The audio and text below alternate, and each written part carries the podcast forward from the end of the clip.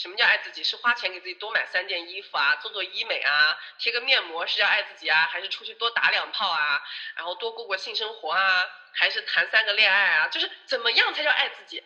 它就像是那种说人要变美丽什么的那种屁话，你知道吧？哎，我还不知道人要变美丽嘛，问题是怎么变呢？具体怎么做啊？对，所以今天我们这一期的节目呢，就是把这个玄学落实成呃实战经验和实际小技巧，就大家要怎么做才叫爱自己。假如生活欺骗了你，你还有我呀。假如有套套，假如有套套，我们开始吧。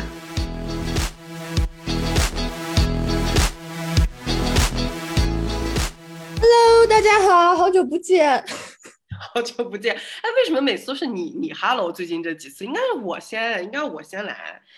被你鞭笞了，有点害怕了。Hello，大家好，我是套套。Hello，我是如如。假如最近为了让大家知道他的微博，他都把微博名字特意改成“假如如如是假如”什么的，而且特意去充了一个会员呢，下血本了好吗？对，你们要是到现这样还不封他，你们对不起你们的主播。假如，哎，我我觉得微博有毒，好像天天给我限流，现在还是在限流。哎，我觉得现在比以前好点了，起码我的首页偶尔会刷出你了。哦，就是不会说看不到我了，是吧？对，而且还有，就如果你现在转发，我可以真真正正的看到你，你有转发了。以前你的转发就是别人是看不见的，因为我是好友，我才能得到提示，普通人根本就没看见你转发。嗯，好的好的。我们怎么那么凄惨？我们在跟一个奇怪的规则做对抗，然后还显得很卑微的样子，还想啊，终于被看见了。本来他妈的就应该被看见，你知道，这是很让人生气。嗯，没错。One two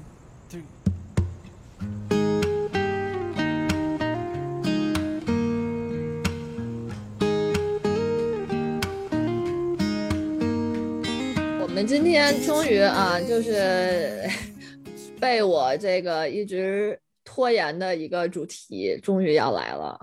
对，是假如提起来以后被大家就是广泛期待，但是假如一直拖拖拖拖到他自己都不想讲了的一个主题是什么呢？假如如何爱自己？天哪，到底我们要怎么爱自己呢？真是一个玄学。我觉得前几个月我后来没讲，可能是因为中途有一段时间我也不知道我咋 如何爱自己。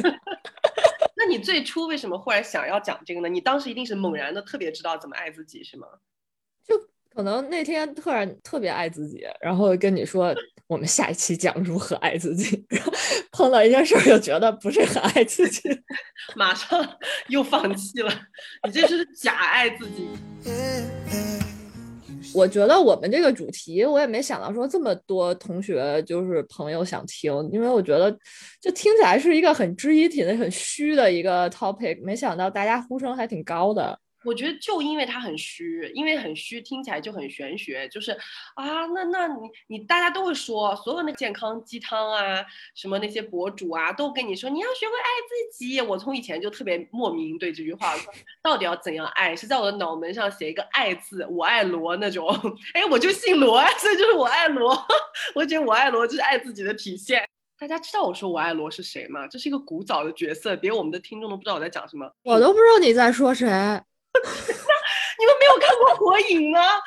我没有看过《火影》。那《Luto》你们都没有看过？我的妈呀！我老二次元的那个身份暴露了。这都这二十年前、十几年、十五年前，要是有个人说我爱罗的时候，对方接不住这个梗，这个人是可以被除名的，你知道吧？就是不不适合混网络，真的。那我们是年轻人，我们不知道这个梗。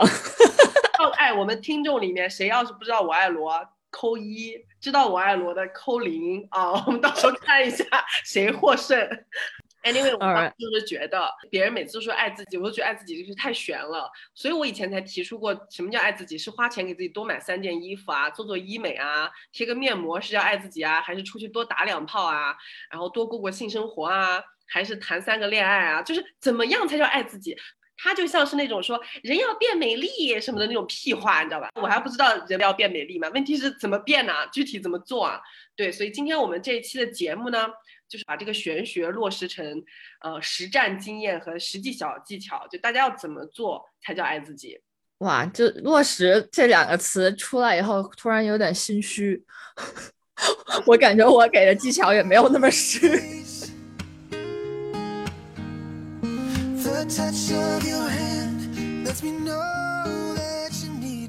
我们从哪里开始讲起呢？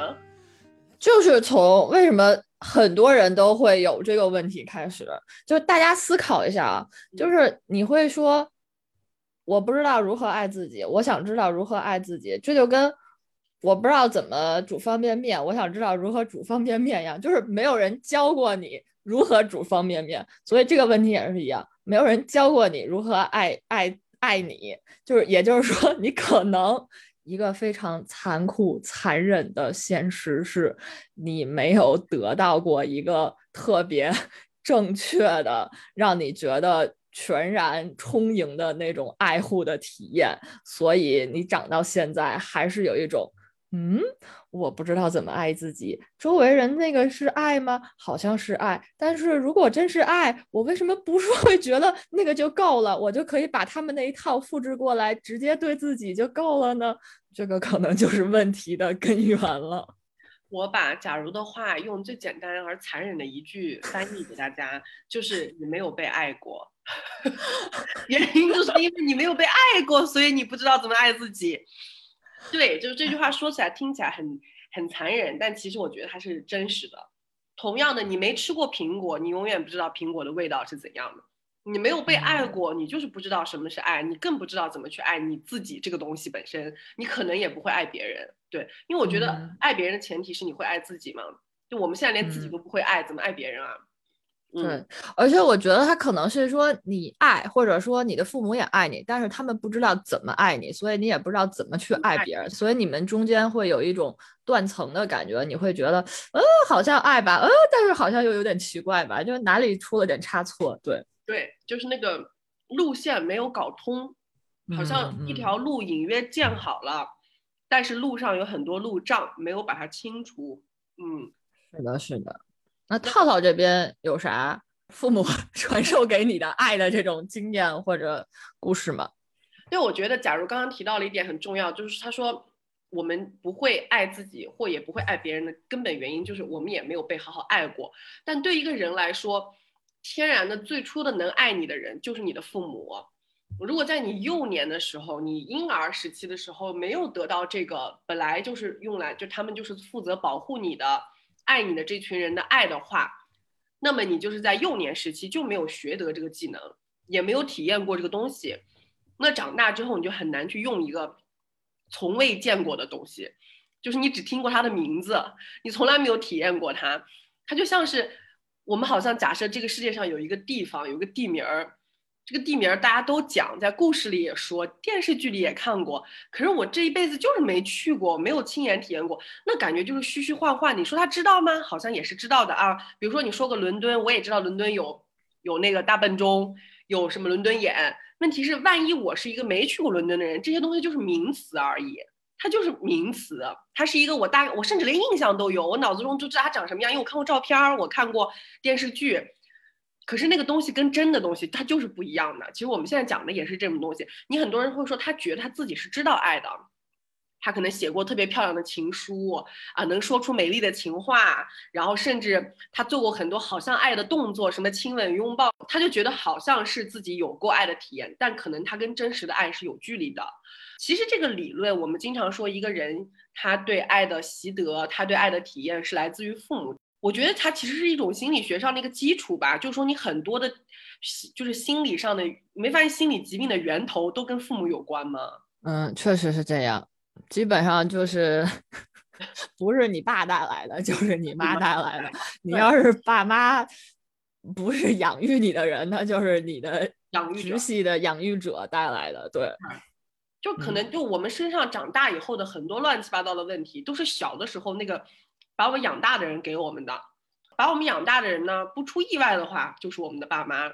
嗯，我们现在也并不是说在指责爸妈，你现在要去了解为什么我们会有这些问题，我们只是想知道它的源头嘛。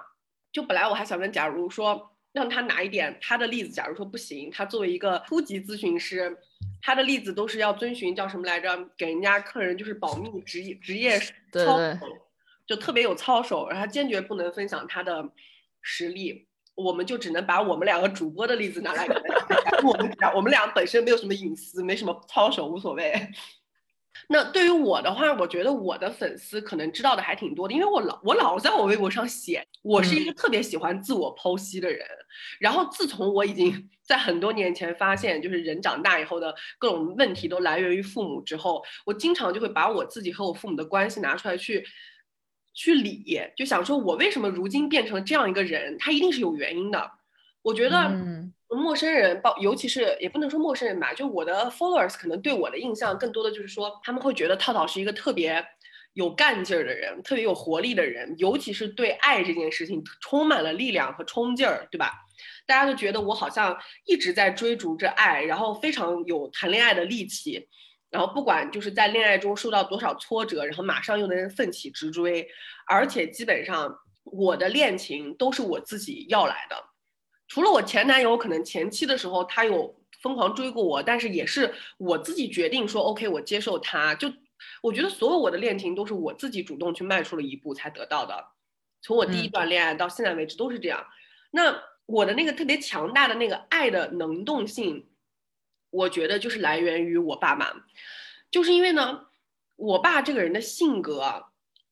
他有很多的负面的地方，就是很讨厌的地方，比如说他长不大呀，像一个小孩子呀，然后非常不成熟。但是他好的地方就是他非常的有能动性，就他是个特别有能动性的人。他和我奶奶，就是我爸爸的妈妈，也就是说珍珍姐，都是那种特别风风火火，就是比如说我想要这个东西。我马上站起来就去拿到它，然后这个这个东西肯定是影响到我了，让我变得就是，尤其是对爱这件事情，不管是我奶奶当初对我爷爷，虽然可能他没有直接的影响到我，但他肯定影响到了我爸，嗯，然后我爸就会把这点影响到我，我会觉得我爸是如果喜欢什么人或者想得到什么东西，他会马上去做，虽然可能结结局不一定好啊，但是这个开始他一定是主动去的，所以这点对我的影响特别重，就是我会有一种。我爸传给我的危机感，就是我爸会，我很小的时候，我记得我爸就传递给我一个信息，就是你必须要去趁着你现在这一刻赶紧去做一件事情，否则你有可能就没有办法再做了，或者有可有可能你就会死掉。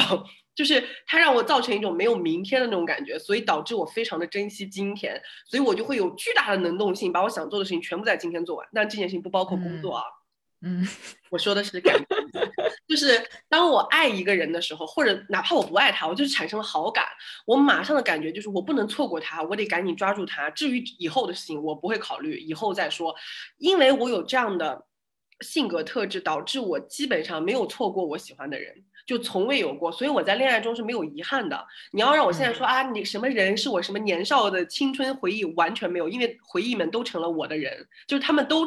跟我有过完整的恋爱故事，我没有错过任何一个我喜欢的人，就在我这一生中，所以我在恋爱中是非常圆满的。虽然这个结局都不一定好，但是这个过程我是很开心的。我反正我喜欢的我都得到了，而且我我刚刚在微博上还发了一条，我说就是我对恋爱中的人，尤其是感情初期的男女之间的意见，就是大家。分别有两个意见，就对女孩子我说，你们稍微把你们的分寸感放掉一点；对男生就是把你的分寸感稍微拿起来一点，你们两个人就会距离好结果更近一点。就这一点是我身为一个女生的直觉的感觉，就是在我这么多年来恋爱中，就是胜利的这个结果来看，都是因为。我非常知道我要什么，并且我坦然的面对我要的东西，然后我直接就去行动。我不会因为这个东西在那里纠结，或者是考虑，或者是我又就是我没有负担。这一点绝对是我爸给我的，就是他给了我最强烈的在爱意中的掠夺者的那种动动力，就是他给我的。所以我在情感中一直是那个 hunter，我一直是 hunter，我的男人都是我的 animals，他们都是我的猎物。嗯。而且我肯定一列一个准，就是我我我喜欢的我都拿到手了，所以我就还挺舒服的，我没有错过，我不会有那种经常我看到博主那里有那种粉丝投稿说曾经的一个什么我的白月光什么什么的那种，我这儿没有白月光，他们都成了我的白米饭，都被我吃掉了，突然觉得很厉害呢。我现在说到反面了，就是当我爸给我的正面是，他是一个这样的人。他对爱的这种感觉非常直白而有冲劲。反过来说，他作为一个男性，他的缺陷是，你知道一个人太勇猛的同时，他就就像成吉思汗，他非常的会打天下，他就守不住天下。我爸很会去追逐想要的和喜欢的东西，他守不住这个东西，所以他什么都想要，他这个也想要，那个也想要。就像成吉思汗打下了北京，我还想要下一个地方，我还想要天津，我还想要韩国，我每个地方我都想要。他就越跑越远，越跑越远，然后他已经打下的地方全部都被别人拿走了，他也不知道，他无所谓。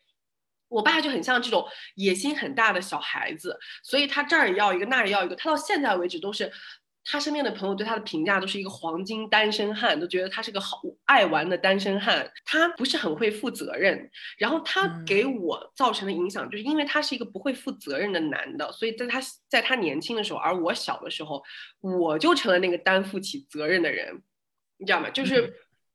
因为我爸爸跟我在我的童年是在相处的过程中，他更像一个孩子，而我更像一个家长，所以这也是后来我的咨咨询师就无数次都会把这件事情拿出来说。他说，因为你太小的时候就没有在做一个孩子，你你很小的时候就已经成为了一个 parent，所以导致你丧失了那个童年时代的你自己，你丧失了一段非常重要的。Be a kid 的时代，然后这个时光的丧失，对你后来的很多问题的都是他的问题的源头。然后我之所以没有 be a kid，就是因为我去 be a parent for my dad。然后我我在做我爸爸的家长，然后我爸爸在做小孩儿，他永远都在做那个小孩儿。一开始的时候是妈妈的孩子，后来是呃老婆的孩子、女朋友的孩子，再后来成了女儿的孩子，就是他永远都在做一个孩子，哪怕他好老好老了。他都有人给他做担负着他的那个人，他永远是可以那个开心无所谓、无所顾忌、不用负责想干嘛干嘛的那种 happy boy，他永远都是这样。他到现在都六十多岁，他还是这个样子。然后因为他自己从事的又是健美运动，本身身材又很好，然后又因为是老顽童的性格，所以导致他现在就是他去谈恋爱，他的女朋友年龄都很年轻，我三三十多岁、四十多岁那种女的，就他永远都是跟。很有活力的人在，他就永远把自己当成就是那个年纪，他长不大的那种感觉。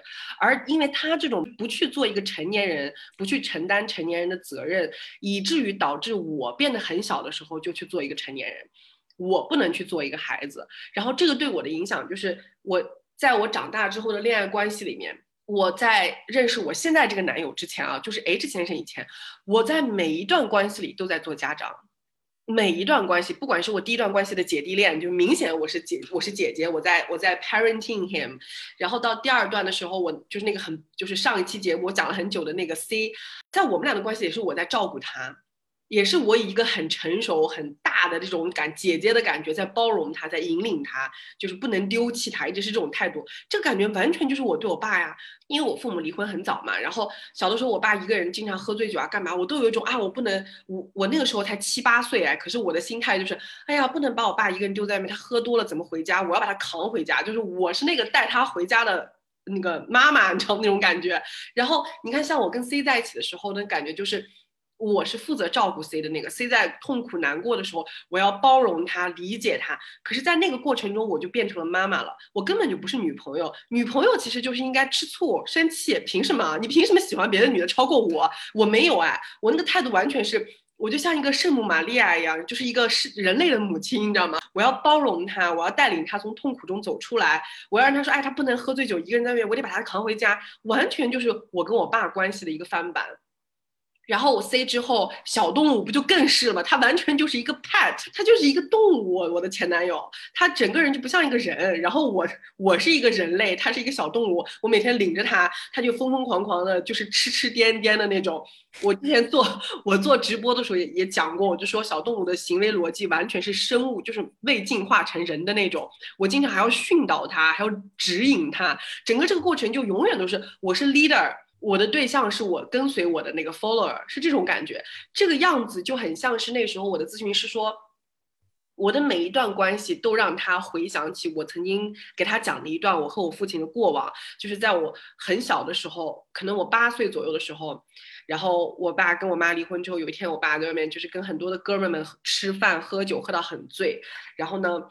我听完他们讲话，我都忘记他们在讲什么，可能就是成年人的一些乱七八糟的事儿。但是我一直保持着清醒，熬夜到很晚，然后中间还在那个酒那个那个他们在包间里面吃喝酒嘛，我在旁边的沙发上睡着了一会儿，然后睡到很晚了，被其他人摇醒，说我们喝完了，你跟你爸回家的时候，我爸已经喝到就是烂醉。我要从睡梦中醒来，扛着我爸。那时候大冬天的雪夜哦，然后我们俩就一深一浅的踩在那个雪里面，然后我爸就是站不稳，然后我要扶住他，我要精神高度紧张，因为那时候是大半夜，我非常怕我爸在街上跟别人撞到了，然后他就会跟别人打架。然后我怕他把别人打伤，我也怕别人把他打伤，然后我就一直搂着他，然后让他不能撞到别人。夜路上也没什么人，但是我就很害怕有人突然窜过来，有别的酒鬼跟他相遇。然后一路走回家，那一路我都精神高度紧张。进了家门，我要把门锁好，把他扶到床上，给他把鞋脱了，被子盖好，然后所有这些事情都安抚好了，还要防止他喝多了咳嗽什么的，然后再回去到我自己床上睡觉。然后我的咨询师就说，他说那一条回家的。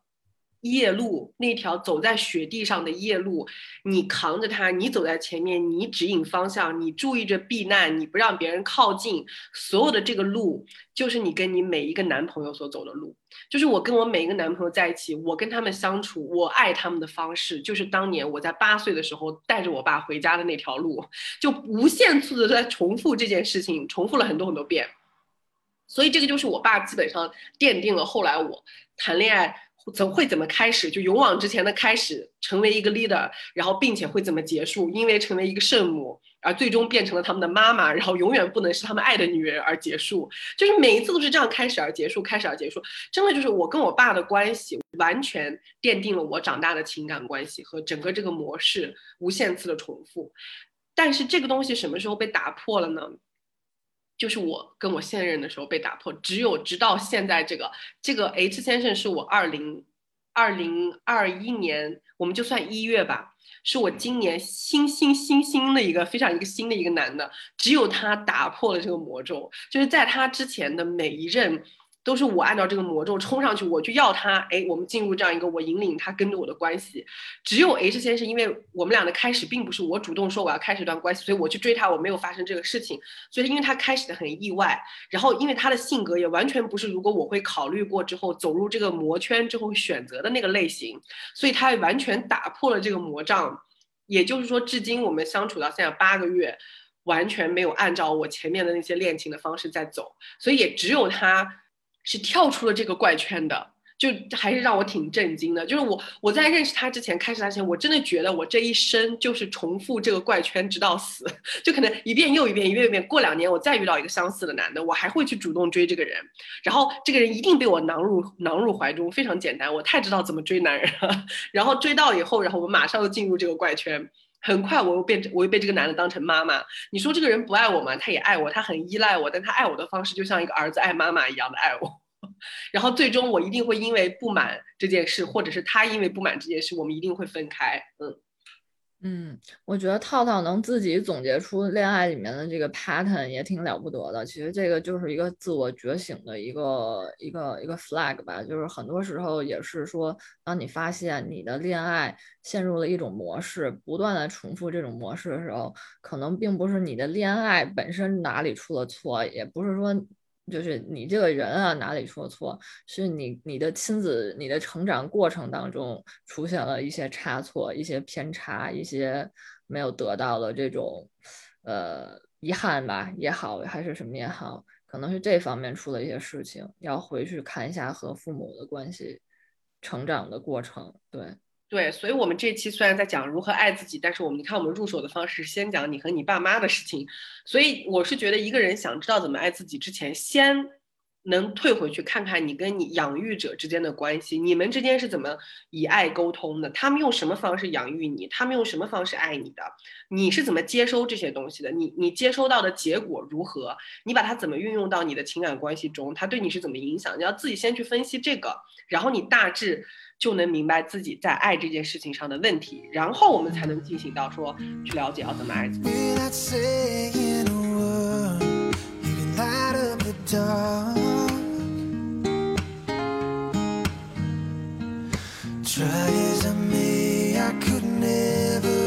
你对这方面有什么有什么想法和看法？我我是觉得这个东西可能靠一个人来做是有点难的。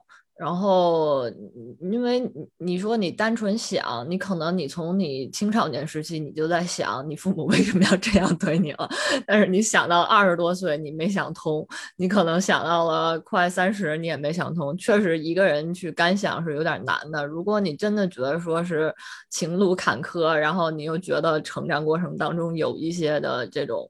问题你自己靠一个人看不清楚摸不清，还是找一个咨询师聊一聊，我觉得这样会好一点。我自己的话，我其实是觉得我跟套套有点相似，就是我之前也会觉得我跟我父母就是在亲子关系上是比较疏离的一种状态，但是不一样的点是套套变成了一个照顾他爸爸的这样一个人。我觉得我们家的关系是三个人是一个。好像是一个铁三角，但是是三个点，中间是没有线的，那条线是虚的，就是那个连接很不紧密。虽然是一个很稳固的关系，但是我们之间的情感交流特别少，就是约等于无的那种感觉。请解释一下，虚的是什么意思？虚的怎么讲？就是我们之间是从来不会去聊天的。嗯，我我不知道这个大家是不是有这样体会，就是三个人的相处是怎样？你举一个例子，比如说某一个晚上，你们三个在干嘛？就各干各的，互不聊，互不理对方那种。对，就是我在写作业，然后我妈可能在在看杂志，我爸在看球赛，然后就是三个人相安无事，然后话也不说，然后 说几句可能就开始吵架了。所以我们家是一个尽量避免沟通交流的这样一个 状态。就是三个人在同一个空间，但是在三个点互相逃避产生交集，对，没有沟通的。然后就是这样的一个氛围下长大的。然后我跟我妈妈就是有一度，我觉得我也在尝试去寻向我妈寻求一些这种关爱吧，尤其是在那个。呃，我从国外回来以后，这个 时间点有点搞笑，就是因为我从国外回来以后，有经历了一段很长时间的，就是那个 reverse culture shock，有点难以适应回就是我们的这个文化了。然后一开始的时候就有点低落消沉。然后我记得那天发生一件事儿，就有一天我自己出去买东西。然后那个售货员，我跟他就就产生了一些不愉快，然后我就气得很生气。那个售货员反正就是那种爱搭不理，然后又又很看不起你，我也不知道他要干嘛，反正那种状态，我就很生气。然后我就说了他两句，然后我就走了。然后我就跟我妈说这件事儿，我妈就当时我记得是我出的那个店，就很生气嘛，因为我我。过去几年待在国外，一直就是大家还挺笑脸相迎的那种状态，然后就是没有说就是那种把不屑或者乱七八糟挂在脸上那种状态。然后我就给我妈打电话，我说：“哎，我我刚跟那个一售货员吵架来着，我就觉得怎么这样那个。”然后我妈居然跟我说：“你为什么要跟人吵架呀？”吵架有什么好呀？社会就是这样，人就是这样的。你吵了有啥用啊？你吵了还把自己气够呛，你别吵了。你你怎么老跟人吵架？然后我就我妈也会说一样的话，一样的台词，一模一样，很典型，很典型。然后我记得当时我是去王府井逛的街，然后我当时就把电话挂了，我也没说啥，然后直接关机了。我其实还是回家的，你知道吧？我也没说那个离家出走了。就是我不想跟他沟通了，已经就是就是这个东西已经成长成长到嗯到我那个时候已经就是很多了，但是我到那个时候我也不想听，然后呢我就关了，我也是回家去找他的，也不是找他吧，就是我也没地儿去，然后但是我妈就是在这几十分钟里找不着我了，然后他就很慌，然后回家以后说啊你为什么要把电话关了？就是还是那种，然后我说我不想说，我也不理他，然后就是还是继续我们之前那种相处模式，就是大家待在那儿，但是互相不理。但是那天我就崩溃了，因为我就觉得说，我内心这么多的委屈，就是没有一个人想要去理解，没有人甚至没有说你为什么跟他开始了这场口角，是到底怎么回事儿？然后我就特别委屈，我就想起我在芬兰的时候，我那些朋友是怎么跟我聊天、怎么交流的。我就 一个人躺床上开始哭，然后我妈就吓着了，我说怎么怎么？然后我也不理她，就一个劲在那哭。然后这是他好像第一次意识到，就是我们的沟通当中有一些问题。我也不知道为什么之前的那那漫长的二十多年，他都不会觉得说我们的那种沟通交流是有问题的。但是即使是这样，在之后我工作的这头几年，他也大部分时间都还是那种。你怎么那么天真呀？社会就是这样，你不改变的话，那就是只能社会也不可能改变，只能是你改变。那你不改变，那你就痛苦呗。就是你会觉得跟这人没法沟通，没法交流，就是他没有在你的嗯你需要的时候给你精神支持。你看，就是很多时候你需要的是个 support，但他不给你 support。他还在那火上浇油，所以但是你内心中挫败的是因为你你希望从他那儿得到 support，你因为你去寻求 support，时候你一开始没选别人，你一上来选的就是他，所以你有一种被这个你的选择辜负了的感觉。没错没错，这一点也会让自己更火大，我觉得。对你都没有在痛苦的时候打给别人，你打给他，他结果他一点都没有接收到你的痛苦，他他跟你完全错频，然后你就会觉得特别。生气，嗯，我大概感觉到，嗯，是，然后就这样的状态下，是我们俩在疫情之后，然后关系了有一个和解，就是那段时间也是，就是很长时间，我跟我妈就是两个人住在一起嘛，然后我我那个时候刚也刚搬回家不久，然后就觉得我天啊，就是经过了很长漫长的一段就是这种争吵，呃，打架的这种阶段。到后面可能就是因为打累了，就是互相就意识到说对方就是我看到了这个不堪入目的样子，不会是我想象当中希望他成为的那个样子了，就是完全接受了彼此真实的面貌以后，好像那个关系反而就变好了，因为你就好像谈恋爱一样，你你觉得我要去找。一个白马王子，一个特别懂你，就是各方面都优等的这样一个男的。然后你戴着这样的眼镜，你去找一个人，然后你只会失望，因为真实的人不可能就是那样的一个人，很少很少很少。但是呢，如果你是说我带着一个白纸的这样期待去认识别人，你可能会发现有很多的惊喜，就是这么一个变化。然后我记得我跟我妈。关系变好以后，就是我俩其实现在反而能深度的交流了，就甚至他会给我讲一些。他小时候的一些经历，这些是我以前也没有主动去问过的，因为他其实我成长过程中，他也不会关注我成长当中那些感受。但是现在，因为我俩已经能交流了，然后我又是一个极度关注自己感受人，我就反而会去问他，好像这样对他也造成一些影响，是他会有一些对过去的这种反思，对过去的一些。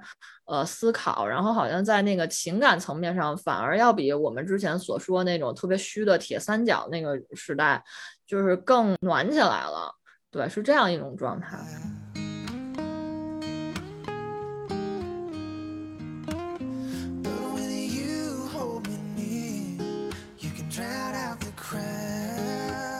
对我说一个，就是对我触动比较大的一个一个。他告诉我的一个反馈就是，有一次我们在聊说吃饭这件事儿，然后他就回忆说，他跟我的姥姥姥爷，就是他的爸妈吃饭的时候，就是也是三个人都不交流，就是各说也各说各话都没有，就是就是沉默的在那吃饭。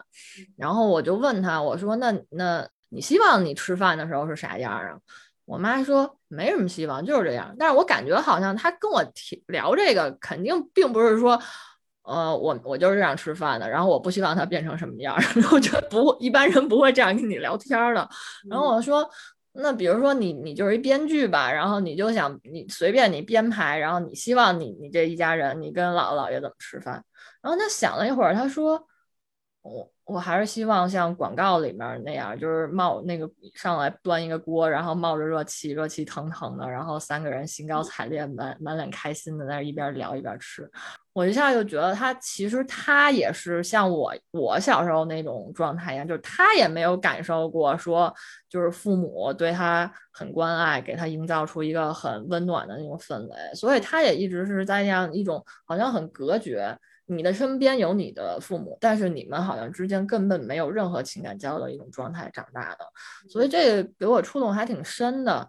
包括他后面就是想到说，因为他情感比较淡漠，所以他他对于自己的感受他不太确认，他有时候会觉得说，我没有很高兴，我也没有很生气，我也没有很怎样。然后他，所以他一直觉得他不爱我爸。然后这个事儿其实对我青少年期的 teenager 时代是一个很大重重创。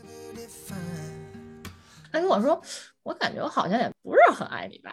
当时就觉得，我天呐！然后我妈就是因为这个例例行的这种就是社会的规则 norm，然后就结了个婚，然后就生下了我，然后所以我导致了我这一生的不幸，然后开端，甚至到最近我都觉得我不是一个在爱当中成长、被祝福的小孩儿。但是他那因为我们最近的关系改变，他说，嗯，我觉得你爸爸其实给了我很多爱。我我其实也也是爱他的，我我很快乐，嗯，然后当时我就马上就哭了。我之前 三十年都错了，我是一个 被祝福的小孩，我就是本身就是爱的化身，爱的存在，然后就真的觉得我是因为爱而出生，而存在在这个世界上，然后人生都亮了，就真的这样一句话。对我的改变是特别特别大，然后我发现我对我妈的改变也特别特别大，就是因为他俩之前也是有一段很长时间的争吵，是因为我爸老觉得我妈对他很冷暴力，然后我爸就会追着他吵那种。然后我妈就是典型的回避型和焦虑型嘛。嗯，对我妈是这样，就是因为这样一个观念的转变，我就觉得嗯，我是一个幸福的人，被祝福的小孩，然后就觉得哦，好开心，对。我之前真的好长时间都很疑惑，你为什么会是回避型？因为从我认识你，我觉得你本质上不应该是回避型，我就好奇怪，你从哪里得到？我现在终于得到了答案，原来是你妈妈是典型，你妈真的太典型的回避型人格了，她就那种可以拿来做教科书级别的那种回避型，但是你自身又有自己的那种坚持，所以你就扭曲到了一起，就是既有回避型，你又有别的东西。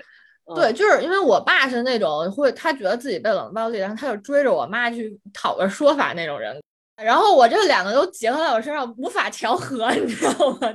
你爸那个其实是有一点焦虑的，因为你没发现吗？焦虑型碰到回避型就会被搞得更更暴躁，就是会被搞疯。但是这两个型又特别容易在一起，就是你就是既有焦虑又有回避，所以就变成混乱型了。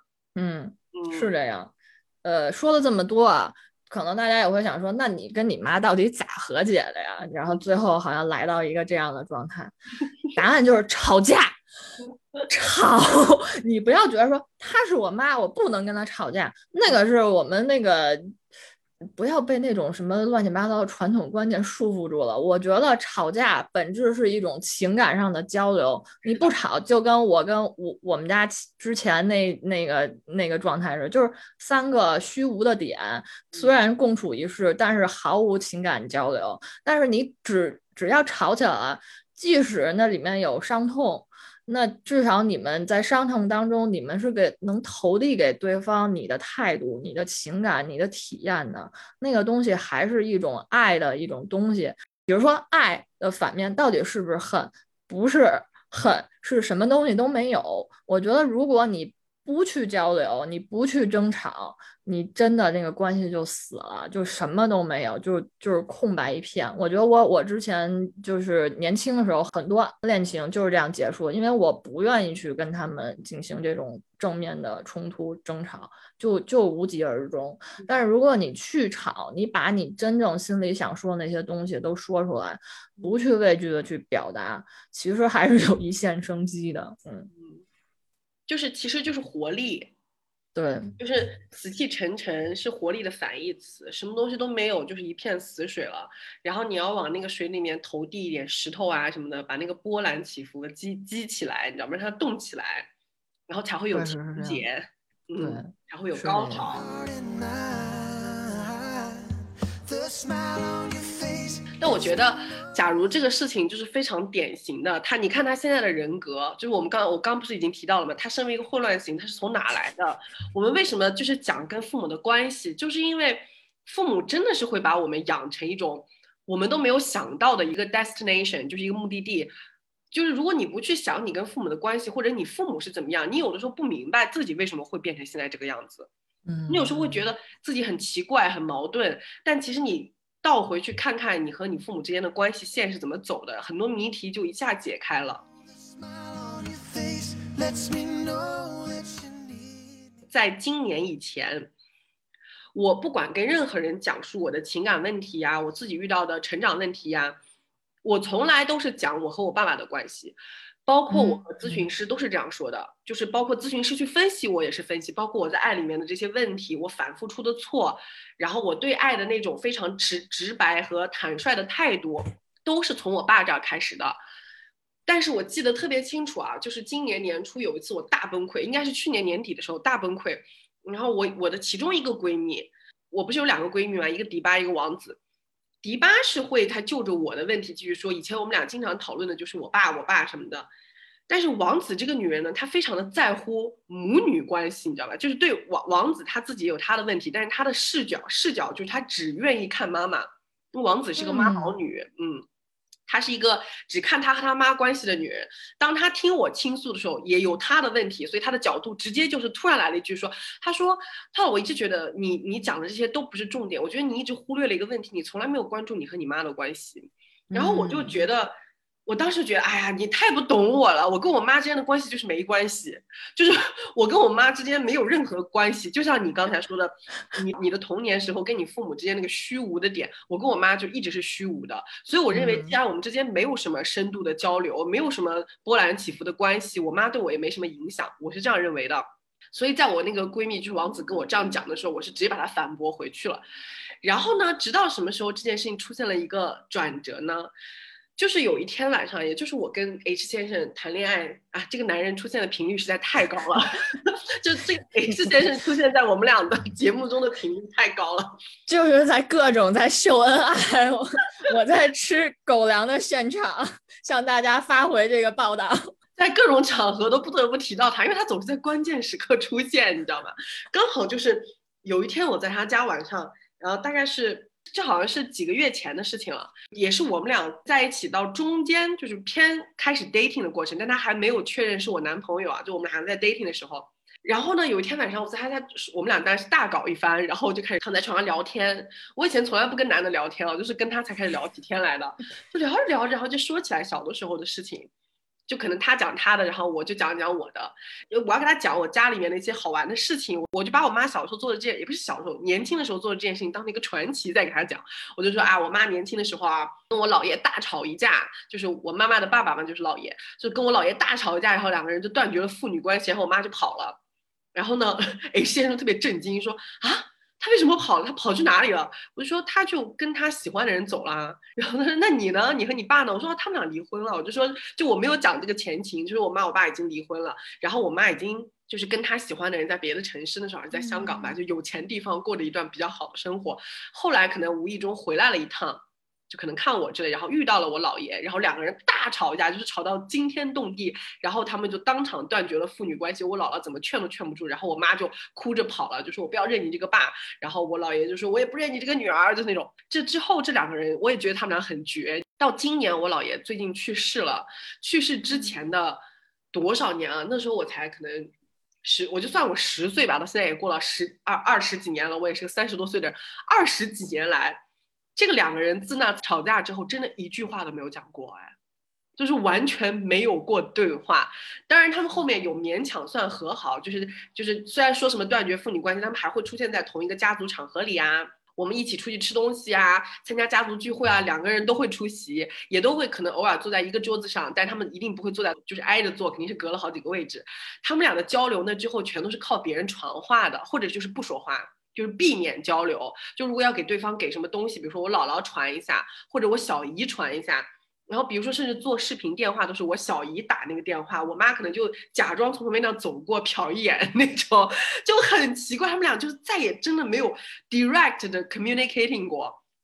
我说真的挺绝的，一般那种你知道中国式家庭里面，年轻的时候吵一架，十几年以后慢慢就就好了，你知道吗？对，他们两个人真的是能坚持这么多年，这坚持到我姥爷去世了都都还是这样。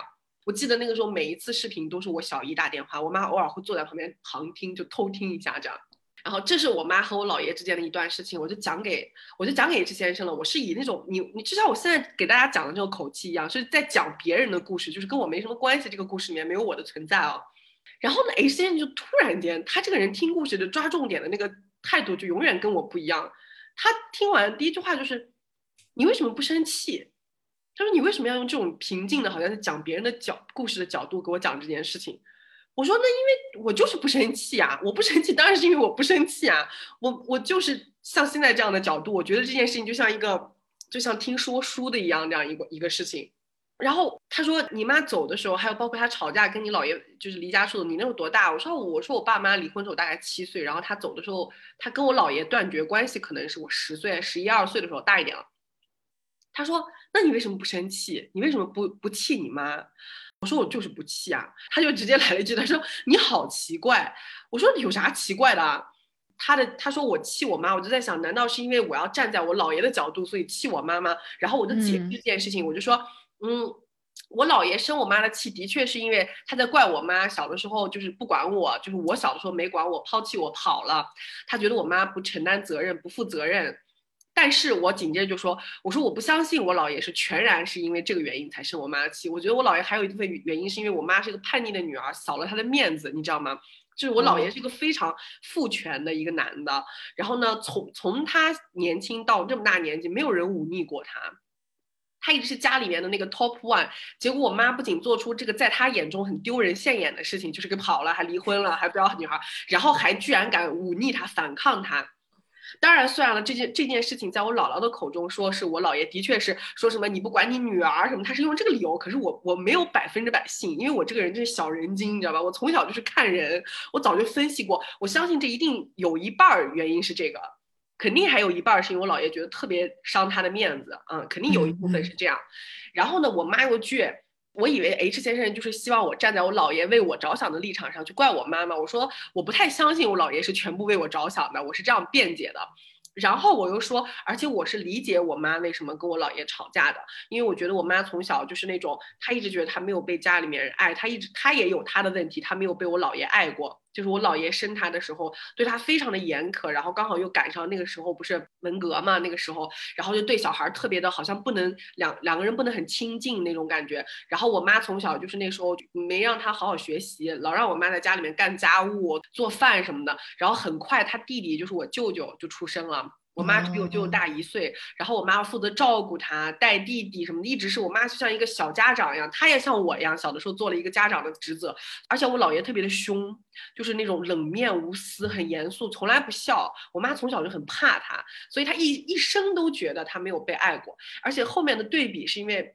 我妈有个妹妹嘛，就是他们最小的孩子是十年以后生了我小姨，那那个时候家境已经变了，时代也变了，然后我姥爷和姥姥的心情也变了，然后然后职务也变得更高了，家境也变好了，生活也好了，他们就对着小姨就特别好，对她又笑又溺爱，你知道，在我妈眼中，她就因为她经历过她自己的，然后又见过我姥爷对别人的那种好，她就特别不平衡，她特别痛天呐，就像松子。就是有一个妹妹受到了全部的那个关爱，对，而且最最可怕的就是在这个关爱之下，我小姨真的一生都一帆风顺，一生过得极其幸福。我小姨是我妈妈家里面的人过得最好的一个人，不管是她的婚姻、她的生活、她的家庭，还是她现在的际遇，她一直都是享福着的那个孩子，就是又快乐又幸福。她现在自己的孩子跟她关系也很好，就她真的就是受到了，就是我们说的父母对你只要是爱着的。你后来的爱的运气就会很好。我妈刚好是那个在家中没有被好好爱，她自己是这样觉得，她就特别不公平。尤其她年纪大了，在看到我小姨的那些，她就那种对比，你知道吧？她感到不公平，所以她才跟我姥爷那样子委屈的大吵。我就跟 H 先生说，我说我是我是理解我妈的，尤其是在我现在就是长这么大年纪，了解了就是女性生存环境的这种困境和家庭对小孩的影响，其实我是理解她。H 先生马上打断我，他说。你不要说这些屁话，就是什么你理解他还是怎么样？他说你妈妈的委屈，她受的苦，那都是她的事，就是 it's her business，那不是你的事，就跟你一点关系都没有。就像你在讲这个故事的时候，如果你把这个当成一个故事，那你妈那些事儿也是她的故事，你姥爷的事也是他的故事。他说我问你生不生气，是因为你作为小孩，你理应在你很小的时候拥有让他照顾你的。那个、那个、那个资格，就你必须得让他照顾你，这是你的权利。而你在很小的时候，他说你六七岁的时候他就不在了，他就跑了。后来他做的什么事情，他干什么事情我不管，但是你有权利为此而感到伤心和愤怒。你为什么不伤心？你为什么不愤怒？我觉得好奇怪。他说你明明应该愤怒，应该伤心的，可是这个东西到哪去了？这个情绪你为什么没有？然后我一下就被他问住了。我也觉得很奇怪，我真的没有这个情绪，我完全没有，我既不怪他，也也不愤怒，也不伤心，也不难过哈。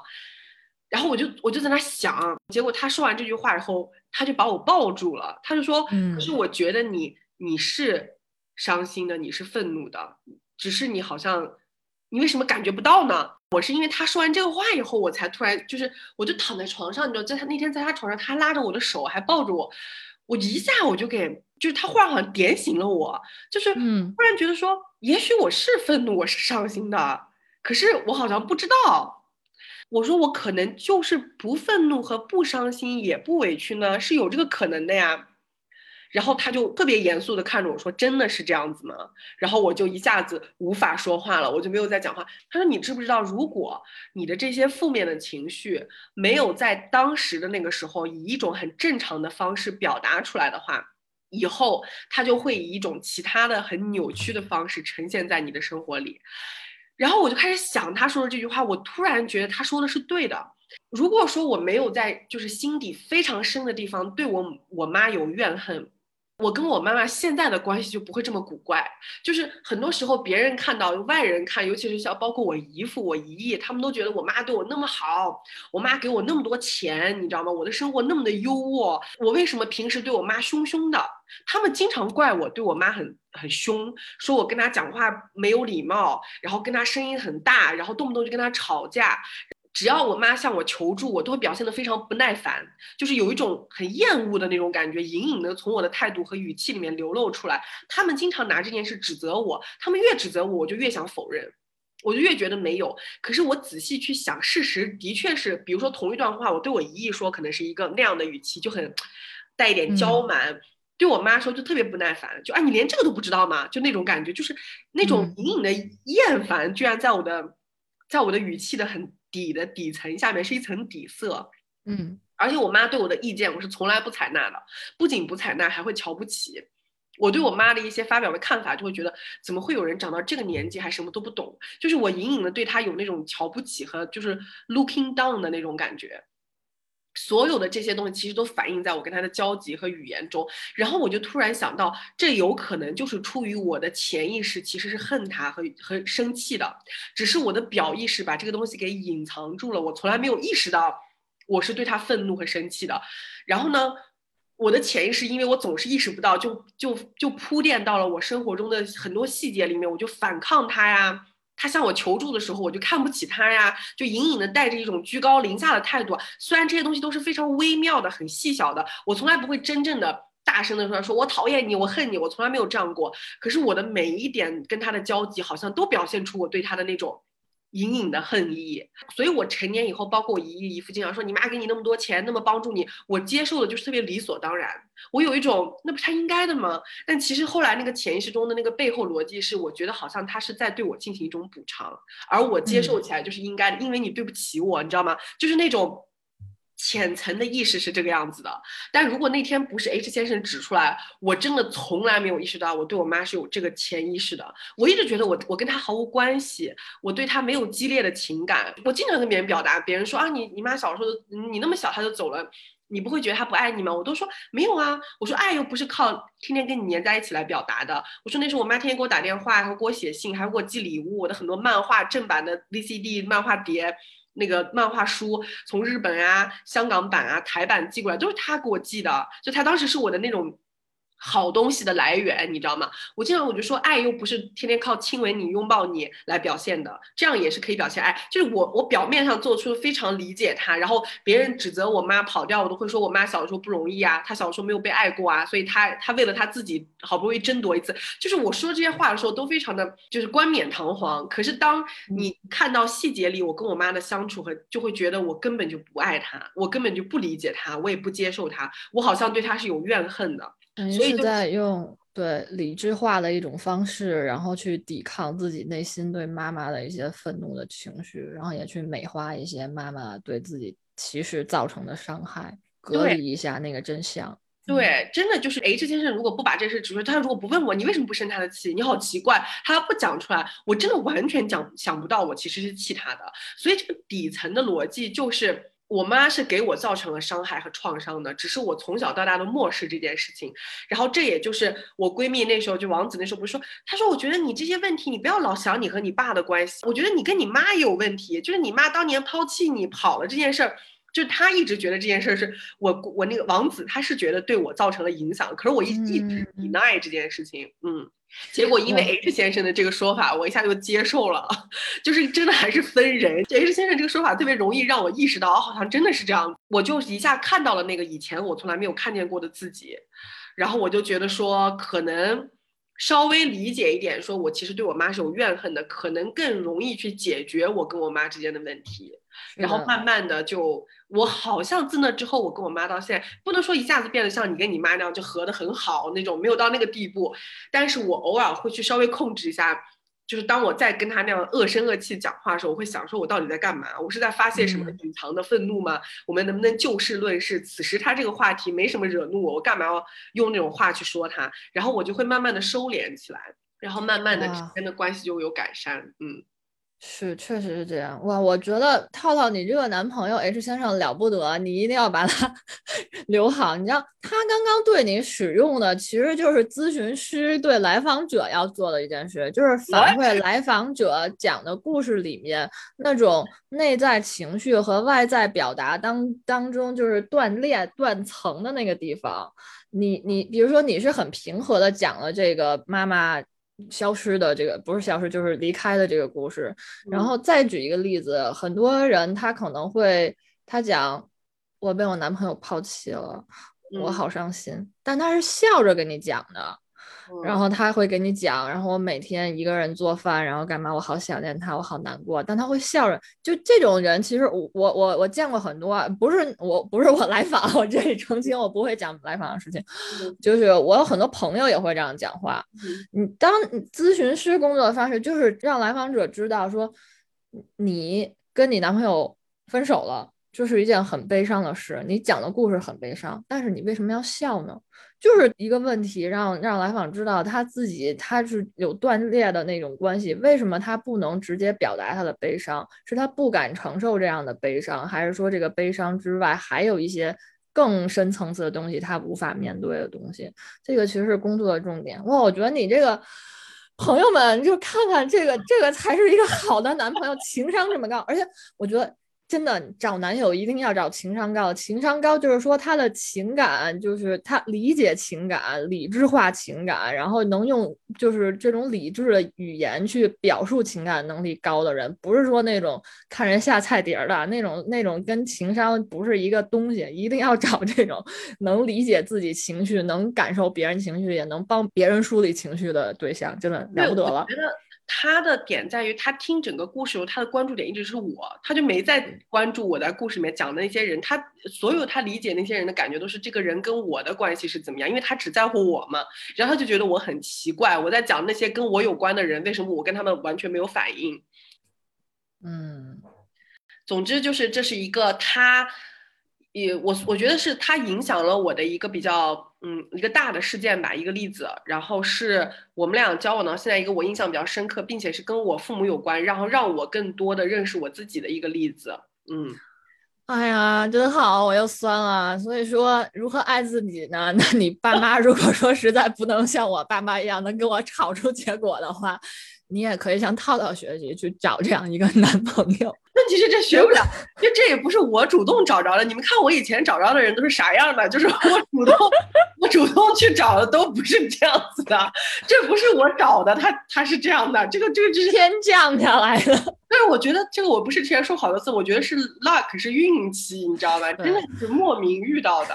找不到这样一个男朋友怎么办呢？那就去找咨询师吧。真的，你要说就听了我们这个节目，你马上就知道怎么会爱自己。我觉得你只是说大概明白说一个人爱自己大概是一个什么状态，但是你还确实还是需要一个人不断的在旁子旁边，在外在给你一些反馈，然后告诉你，比如说你现在很难过，你为啥在哭啊？其实这样的状态，一般的人感受到是什么样的情绪，你是完全没感觉到吗？你真的没感觉到吗？你需要有这样一个外在视角帮你调。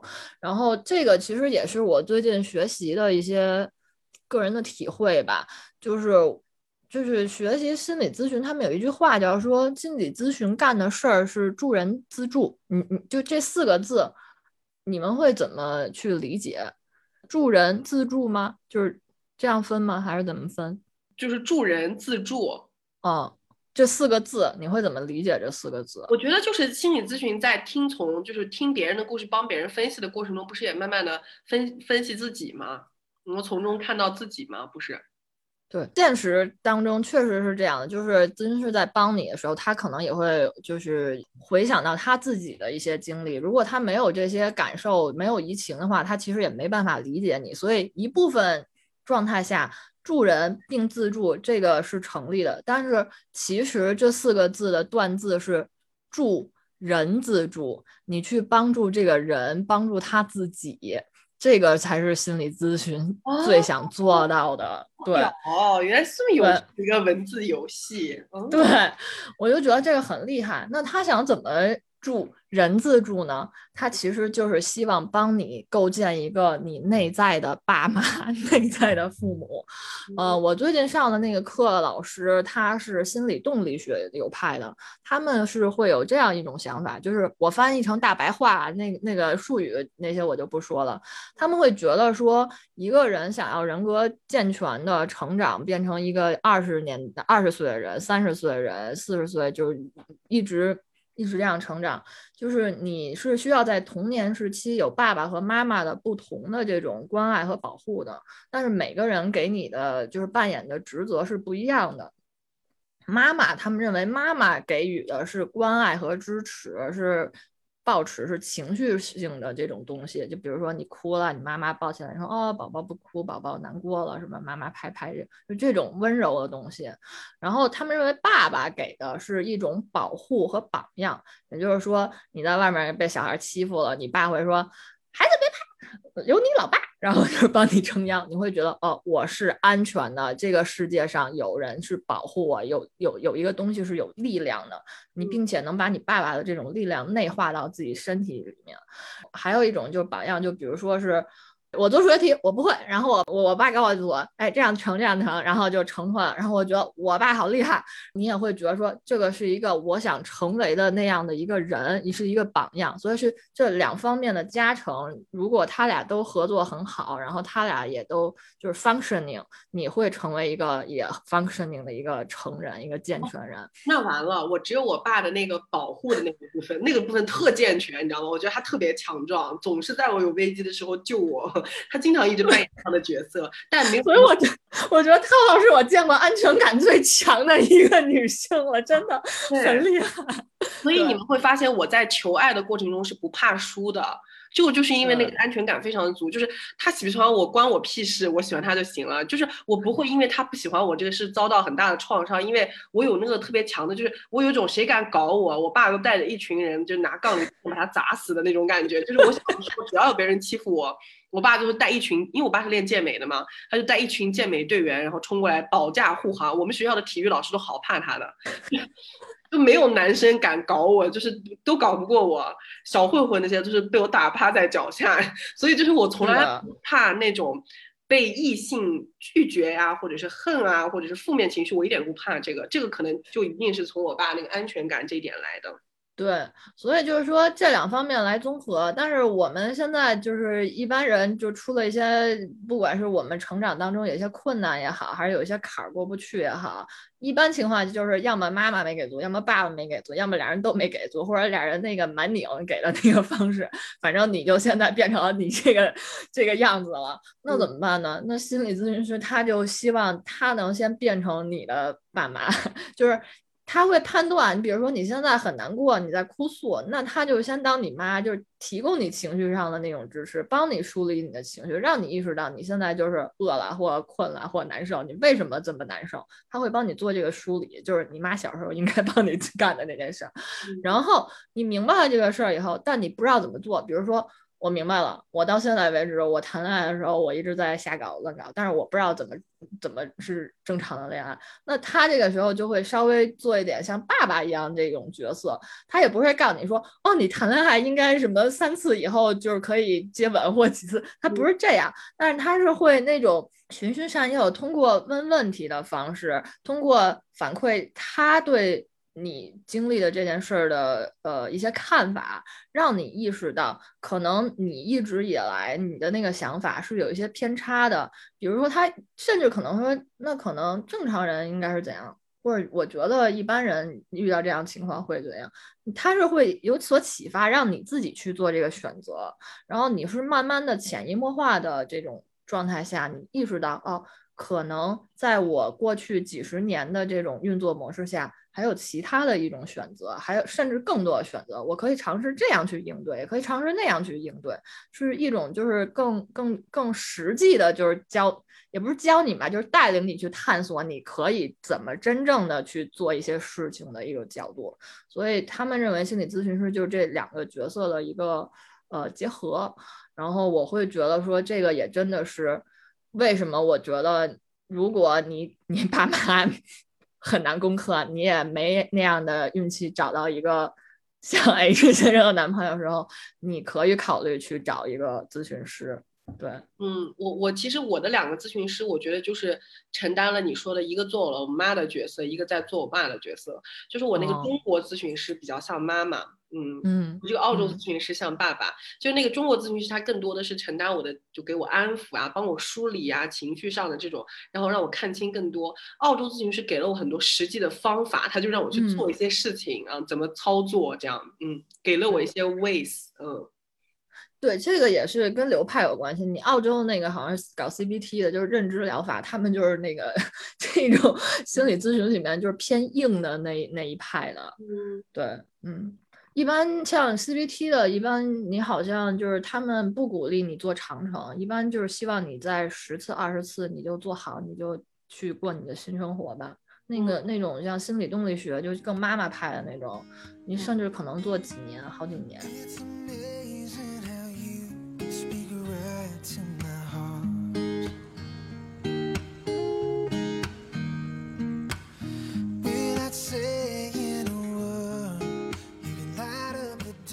话说回来，那如果你也没有钱去找咨询师怎么办？我跟你们讲，跟大家提醒一下，真的找找咨询师是很贵的。就是我，我也是有了经济实力以后才会拥有两个咨询师，而且澳洲那个还是因为有这边有政府在帮我，就就帮我承担了很多钱，否则我根本请不起我的澳洲咨询，它巨贵无比，我只付了嗯五分之二的钱，五分之三是政府给我掏，不然我啊，那还挺好。哎，要不先说说你那个。他们教给了你一些什么吗？其实我们现在不是在讲，就是说，嗯，我们要怎么，就是通过我们父母对我们自己的影响，就说啊，他影响了我们以后成长以后的对爱的理解、爱人的方式，还有爱人的能力什么什么的。所以其实也影响了我们会不会爱自己。我很多人就经常说很痛苦啊、自卑啊，就根本不喜欢自己啊、不爱自己。甚至其实说这个最多的不是，你知道抑郁症患者不是最不最不爱自己的人吗？因为我们那个负面情绪都导向自己，然后其实抑郁症不是也是大大头都是来源于父母跟自己的关系嘛？所以这个说来说去都是一个环儿。我当时那时候找找我的两个咨询师聊，不管是中国的这个还是澳洲这个，他们都是先从我跟我爸的关系聊起来的。嗯嗯，真的就是我爸给我造成了好多后来的问题哦，就真的就是我都不知道该是是要感谢他还是要恨他，就是烦死了，就成也他败也他，你知道那种那种感觉，把我变得这么。勇于追爱也是因为他，然后把我搞的就是每次追爱都就是最后的结果都惨败，也是他，而且把我最后搞得身心俱疲，然后反复就在一个怪圈里出不来，也是他。当时我的这个中国咨询师，他是帮我就说从这个。从我跟我爸的这个关系里面慢慢去看我自己的问题，然后呢，他也是会慢慢的想让我知道我就是怎么从这个怪圈里面走出来，但他其实没有像我澳洲咨询师这样，我能感觉到我澳洲咨询师不是那么希望跟我做很多次的咨询，就大概差不多的时候他就想把我赶走了那种感觉。我记得有一次我跟假如做过直播嘛，我我们俩做直播在喜马拉雅上好像。是在喜马拉雅上，还是哦克拉克拉上？不好意思，我们是在这个平台的克拉克拉对对一对平台上。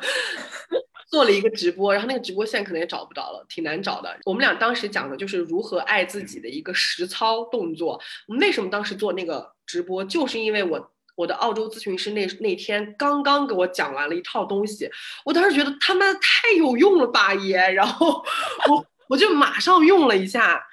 它不能说就是包治百病的一个灵药，而是一个短暂的止痛药的感觉，非常有效的，能短暂行之有效。然后呢，我那澳洲咨询师是这样说的，就是当时我就跟他讲，就他这个他这一套理论嘛，因为他当时他是用英文讲的，然后我情绪又非常的激动，有一些东西我听的不是特别懂，但大致我明白他想说的意思嘛。就是他拿了一个本子给我，他们他们当时有个教学的东西，他给我指出来，他说他说你就这样想象，他说。你想象你的身体里面有七个人格，就是有七个部分。然后他说最主体的那个部分，他说就是就是你这个人平时在社会中的形象。他按按时按点吃饭，准点去上班，准时下班，然后做出这个社会规则要求他做的事情，做一个社会人。穿着得体的衣服啊，出家门锁门，就是做这些正常的事情，这就是你的主人格，他就是一个在你正常平平常的生活中展现给别人的样子，你就把他叫你，你叫他罗套套。他说，然后呢，你还有一个副人格，这个副人格是怎么怎么样？他当时说了一些，我忘记了，因为这不重要。然后他说，紧接着这个主人格下面，这个副人格下面，他还有五个小的人格。就是主人格、副人格是稍微大一点的，然后下面的五个小人格。他说这五个小的人格，他就隐深深的藏在你的身体里，但平时呢不出意外的时候你是看不见他们的。然后他就给我讲了第一个小人格是什么什么，我也不记得。然后第二个我记得特别清楚，因为这五个人格都有一个特点，就是都有一个问题。它有一个名字，但那个名字是个学术术术语，我就记不住。但是这个术语所形容的这个人格，他有一个问题。比如说，第二个也不叫问题吧，叫做特点，叫 characteristic。有一些是问题，有一些也不是问题。比如说第二个呢，我记得特别清楚，第二个小人格的叫做逃避，就他有个特别严重的问题，他他叫他叫 running，他会从各种痛苦中 running。然后这个 running 的话，他就会他说这个小人格形成的人格都有些什么问题呢？比如说。成瘾，因为 running 嘛，他会逃避一个东西，他就成瘾。成瘾就是为了逃避某种痛苦而沉溺于另一种东西，这样就可以把这个痛苦隔绝掉了。而他说，这个逃避型人格下面会形成的人，大多就比如说是对一个东西成瘾，比如说对对酒成瘾，对毒品成瘾，然后对游戏成瘾，就 anything 都可以成瘾。有些对食物成瘾，暴饮暴食嘛。他说，所有发生成瘾性行为的人。我们就把它放在这个第二个这个叫 running 人格下面，就逃跑人格的。然后逃跑人格旁边有个第三个人格，叫做，哎呀，叫叫啥我又给忘了，反正是一个不太好的事儿。第四个人格就是第四个叫做 caring，就是关爱。然后这个人格，这个人格下面呢，他就说这都是大人人格，叫 adult 人格。然后他说，我们就用简单一点来说，就叫做。Old sister 就说，他说你是女孩嘛，就叫大姐姐人格。他说如果你是个男的，我就叫 old brother 人格，就大哥哥人格。这个人格的特质就是特别喜欢去照顾别人，去 caring others。然后他说的这个几个人格，然后第一个吧，就是下面的五个小人格，第一个我忘了，第二个是逃避型人格，第三个人格我也忘了，第四个是 caring 人格。好，他说到最小的这个第五个人格，我们叫做小女孩人格。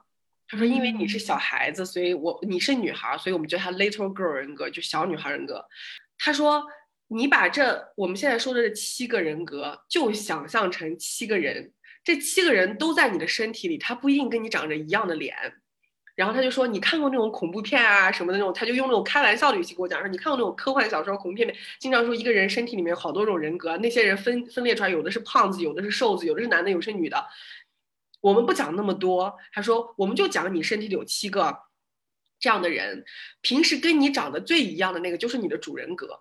他说你底下那个五个小的人格呢，他们平时都在下面藏着，每一个人都有这七个人格，不是说有一个人他是个他是吸毒的，所以他有那个逃避型人格，你就没有，你也有，你放在底下，只是每个人那小小的人格他都小小的缩在身体里面，他是由那个主人格控制着我们的。他说：“但是你知道，每一次在我面前，经常是崩溃哭泣呀，或者是很痛苦的人，比如说像你现在坐在我面前跟我讲述这些事情的时候，都说明他们的某一个小的人格突然间霸占他们的身体，把他们的主人格挤跑了。然后他说：“而你呢？你现在告诉我说，你你跟我讲了很多你你的恋爱中的问题，你对你的那时候我不是还没有跟现在现任在一起吗？我都是跟前任们在一起的那些痛苦。”他说：“你在你的每一任恋爱关系中，你的第四个那个小人格都会异军突起的把你的身体占领，就是那个大姐姐人格，那个 caring 人格，就特别喜欢照顾别人那个。他说，那个占领了你跑，就是把你整个把你的主人格都挤跑了。他说，同时。”因为当时我去找他的时候，其实是有那个第二个小人格。我为什么记那么清楚？就是陈颖，就是那个 running 人格那个东西是有也也冒出来的。他说现在你又痛苦，因为你这个人格也站起来了，然后你那个 caring 和这个东西扭结在一起，把你的主人格都挤跑了。他说，但是他说你之所以崩溃成现在这样，这么这么的痛苦，坐在我面前跟我倾诉这些，并不是因为这两个人格占据了你的身体，你的主人格挤跑了，虽然都把你搞得很混乱。说你之所以这么的难过痛苦，是因为。你的那个小女孩人格现在对着我一直在哭，可是你却看不见她。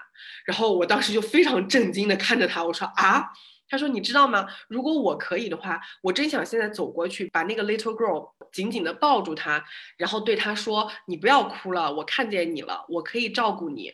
他说：“你知道为什么你的 little girl 一直哭吗？因为你的小女孩人格被你死死的压在你的身体里，就是你一分钟的关爱都没有给过她，你从来没有看见过你身体里还有小女孩人格。你的小女孩人格追着你的那个第四人格，就是 caring 人格，那个大姐姐人格拼命的哭喊，就是希望你能够回头照看她一下。可是你的大姐姐人格宁愿把这个关爱给外面的任何什么你认识的男的呀，认识的这个男的，认识那个男的。”你就是不愿意回头看见你自己，而因为那个小女孩在背后声嘶力竭的哭泣，因为，嗯，就是你的主人格看不见她，所以当她大哭大闹的时候，你的人格就崩溃了，你的整个人就站不起来了。而且最可怕的是，你站不起来，你还你还看不见她，你还是不知道是因为她在哭，所以她就哭得非常的痛苦。她说：“我现在看着你，我就像看到那个小女孩人格对着我喋喋不休的哭诉，她的哭诉就是为什么我没有被我自己看见。”然后他当时给我讲这些话的时候，我突然间眼泪就流出来了，就是莫名其妙的，就本来我一点都不伤心，然后我还在听他给我讲这些灵魂想说啊，真的好，然后我还在想那什么大姐人格，我眼泪就猛地流出来，就像有一个我身体里的什么东西我自己不知道，然后突然被另一个人看见了，然后我就哭起来了，因为我这咨询师是一个一个老奶奶一样的那个年纪的女，她就看着我说，她说，哦，你这个小女孩，一个小傻瓜，我真想走过去抱抱你。可是这个时候，他想抱他的人不是我，你知道他想被谁抱吗？他想被你自己抱，你要看见他。然后那个时候我就狂哭不止，哇，我就那种大哭，然后像一个傻子，然后哭哭哭。他就跟我说，所以你知道你的痛苦在于，我们的第五个小小的那个，就是第最后一个人格，就是小女孩人格。每一个人都有可能是小男孩、小女孩，这样他想要的是什么呢？他是童年时代的你，是那个最无助、最痛苦、最得不到保障、最希望被看见的你。可是这个你也是在我们成长中最容易被第一个放弃、被第一个忘记。然后再也想不起来，从未再回去关爱的你，这个时候问题来了。我这个咨询师说，你经常听到我们说要爱自己，你以为爱的是你的那个成年以后的那个社会规则下面去每天上班打卡吃饭，让别人觉得你是一个正规的，不会去进监狱的那个 normal person 的那个你吗？不是那个你。他说，我们说的爱自己，就是去爱那个。那个最需要被关爱的，你灵魂深处的那个小小的你自己，是那个童年时代、幼年时代受过创伤，但是你却以为不存在的那个你，就是 you have to love yourself。当你自己是那个 little girl 的时候，他说你要去爱那个 little girl，然后我就啊哭的不行。这个是当时他给我讲的一套整个这个方法，他后来给我讲了一个非常实际的怎么去爱的方法，我可以等一下来教给大家。但是我现在给你们讲的就是他当时用了他的一套理论，去让我突然看见了我身体里面的一个我自己从来没有看见过的人。他说：“你整个人崩溃的时候，大哭的时候，就是你那个小女孩坐在地上，像一个婴儿一样疯狂大哭，所以才导致你会做一些你你觉得以你这个年纪，以你这个社会阅历根本不会做的事情。”他说：“但是你回幻想成你根本就是一个三个月的婴儿，难道你还不会做这些事情吗？你不会躺在地上撒泼打滚吗？你一定会的。那个小女孩人格占据了你的时候，你就控制不住自己了，就会变成那样子。”哇，这个对我我我记呃之前我们去年也聊过这个，但是我有点忘记了他最后说那句话。我觉得那句话真的是冲击好大。他最想拥抱的是你自己，其实就是自己爱自己。对，这个其实就是我们今天的主题嘛。我们一直在说，我们开篇不就讲说，所谓的自己爱自己到底是个什么东西？是是我当时就在想，是多买几件衣服吗？是去做做医美吗？是多打几炮还是多谈几个恋爱吗？其实都不是，这都是虚的。落到实处就是，你要去爱那个小女孩。可问题是我们都不知道自己身体里有个小女孩，从何爱起？我们一开始想的爱自己，就是爱现在这个那个成年老斑的自己，这个伤痕累累的自己，这个搞不清楚问题的自己。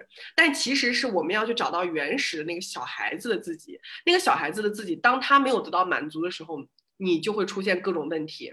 你的身体就不行了，你就控制不住它了。嗯，真的是。好，那我们下面要不讲点实的？你有什么方法？以及现在在收听的各位已经不是小女孩的 小女孩们，对，还包括小男孩啊。我这个说小女孩，因为当时我是女的，所以他用的是 little girl。嗯，OK，嗯，对，小女孩、小男孩们，对，如何爱自己？然后我觉得我总结了几个。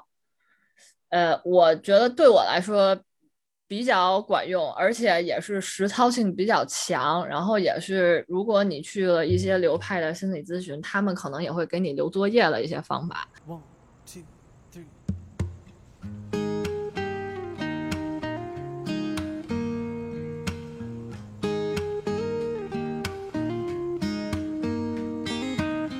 这些东西乍听上去，你都觉得在胡说八道，而且浪费时间。但是你可以尝试做一下啊。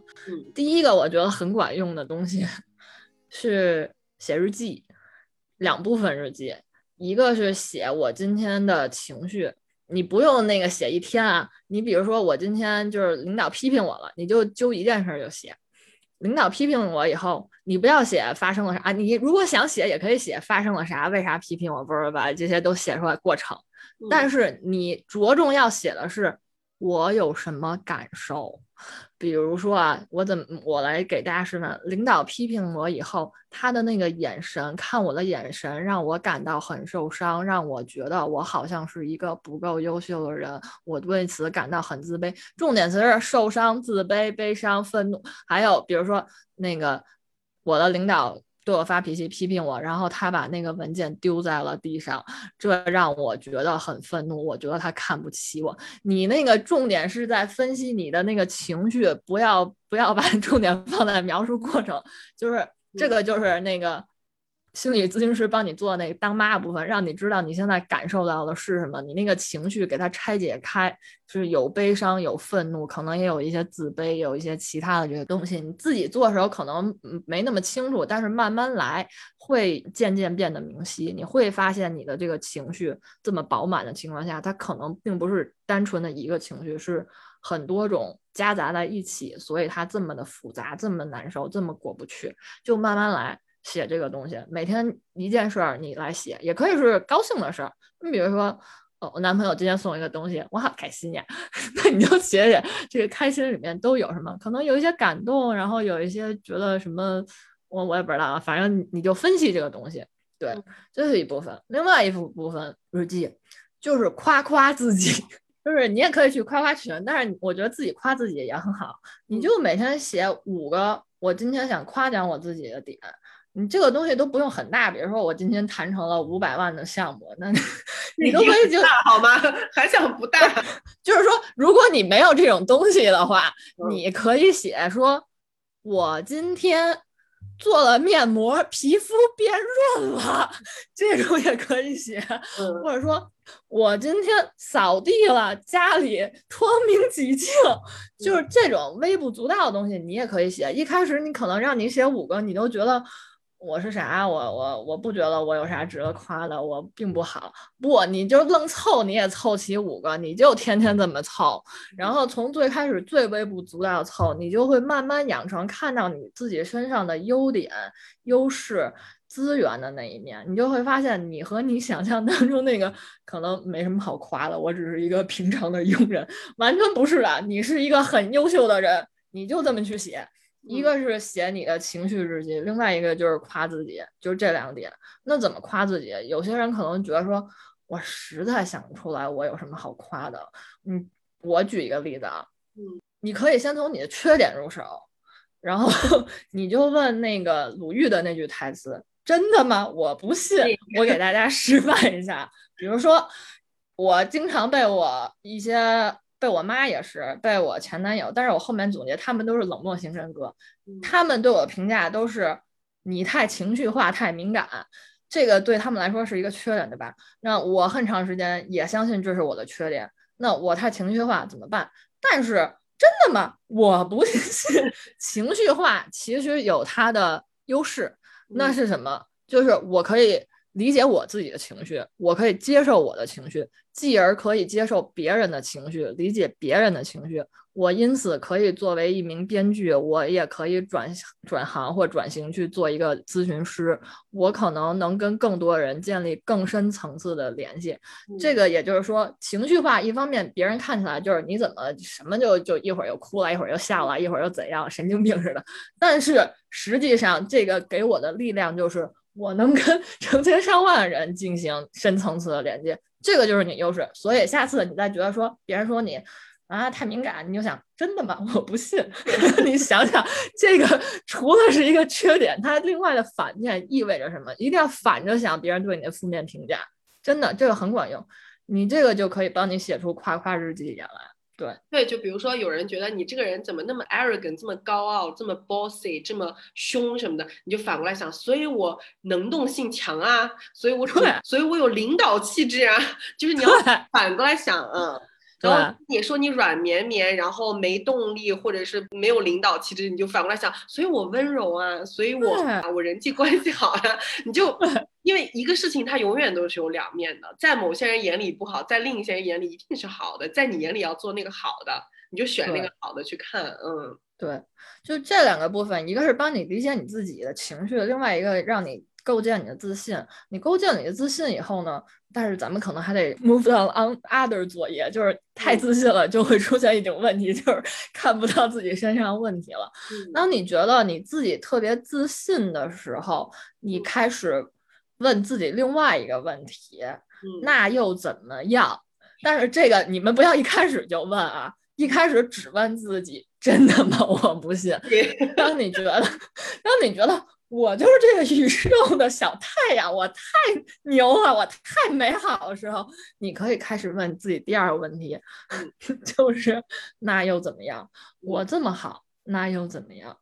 这个不代表你就真的是世界的中心和主宰，你还是要回到你就是脚踩的这个土地上，做一个现实的人。我确实是很情绪化。对吧？然后我发现我情绪化带给我的能量和力量是，我可以跟更多人建立更多的联系，我有能力去更快的跟他们就是理解他们之类的。嗯，那又怎么样呢？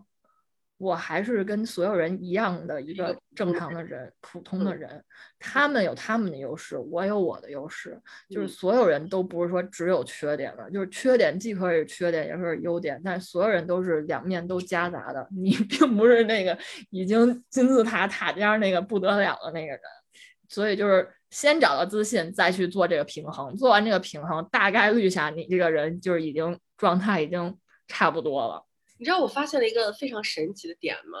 就是我觉得我国或者东亚文化中，大部分的女性卡在了第一步，大部分的男性卡在了第二步。对，是这样的，是吧？女生就是就一遇到问题，她就无法去像我们说的那个真的吗？我不信，她根本就达不到这一步，所以她找不着自信。男的是早就跨越了真的吗？我不信，他天天真的吗？我不信，但是他永远不能够达到那个那又怎么样？就是他过不去。我觉得我要劝女性的，就是早点跨过第一步去体验第二步。我我要劝男性的，就是快点把第二步掌握起来。嗯，这是这是我对大家的一个，当大家都能把第一步、第二步跨过去，我们就能进入平凡的第三步，就是和谐而美丽的第三步。你刚才讲那个跟。嗯，跟我刚刚说那个澳洲咨询师跟我讲的那个方法，就是第一第一点，就是你最前面讲那个还是挺像的。因为当时是我说完，就是他跟我他说怎么去爱你自己，其实就是去爱你那个小女孩嘛。他只是说完这个话，我还是不明白要怎么爱。然后他就会说：“我现在教给你一个非常简单的方法，然后你呢，到一个你觉得安全的地方、舒适的地方，你觉得在那里你可以跟你自言自语，不会有人 judge 你，你觉得很很安全就可以了。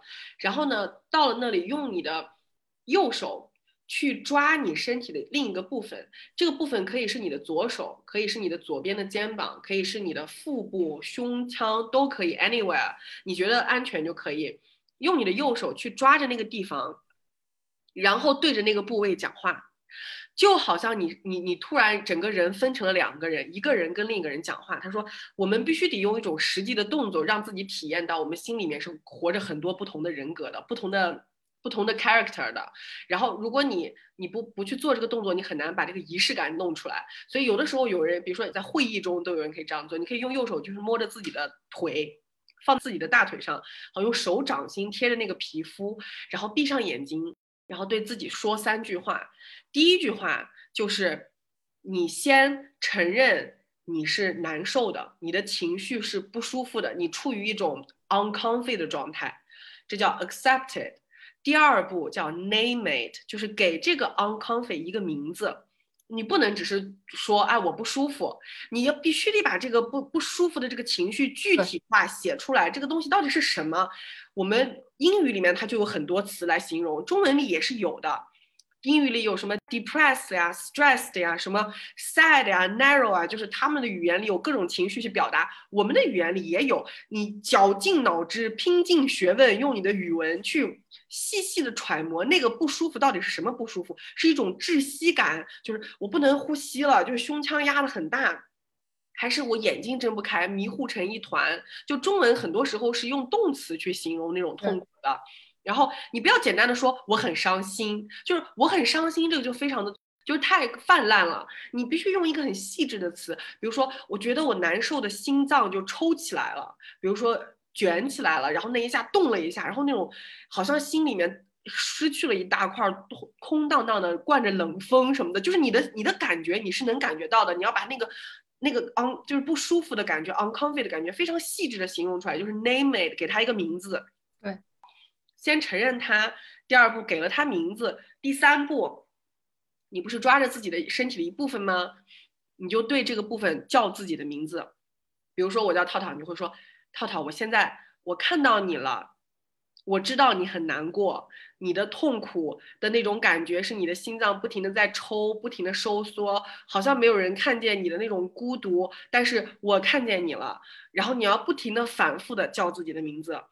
你说我我一直都看得见你，是我对不起你，我要跟你道歉。这么久以来，我都没有看见你，我都忽略了你，让你这么的难过。我把我的关爱都给了那么多人，我却一直不去爱你。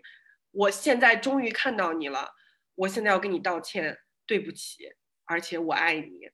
你要把这段话长长的说完，一定要对你自己道歉，因为你的小女孩之所以那么的委屈，就是因为她没有被看见，而没有被看见，没有被谁看见，没有被你自己看见，她不会被任何别人的救赎和那种宽慰而抚慰，她只会被你自己抚慰。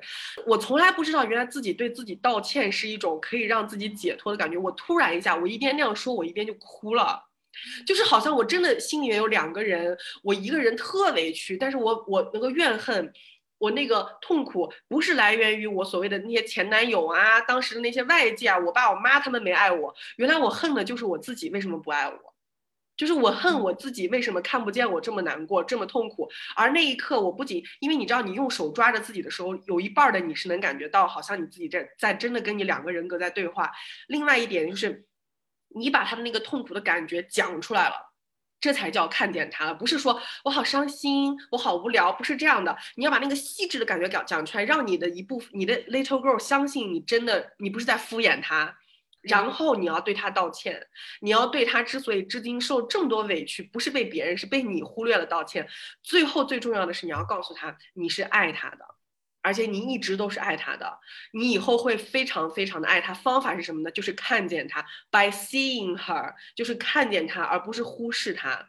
然后你要告诉他，我现在终于看见你了，我已经看见你了，你被看见了。然后你的小女孩就会得到一个巨大的抚慰。就这么简单一段话，五分钟，我当时就把这件事做完了。因为我当时是从那个。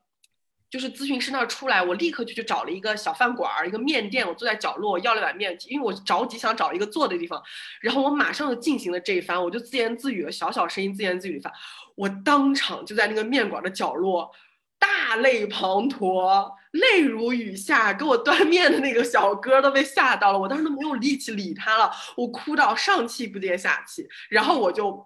非常愉快的把那碗面吃完，我就 走走的出去了。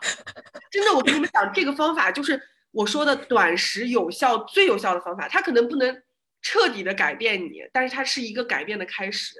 那个东西真的就是。让你在最痛苦的那个深渊里往前走了一步，而且它是一个行之有效的 actual action，它是一个实际的动作，它不是那种虚空的一个鸡汤告诉你你要爱自己呀，然后你问他怎么爱呀，他不知道。就是这个，我的这个咨询师教了我一个行之有效的五分钟的，你自己就可以完成的一套方法，你只要把它记住，你实操一下。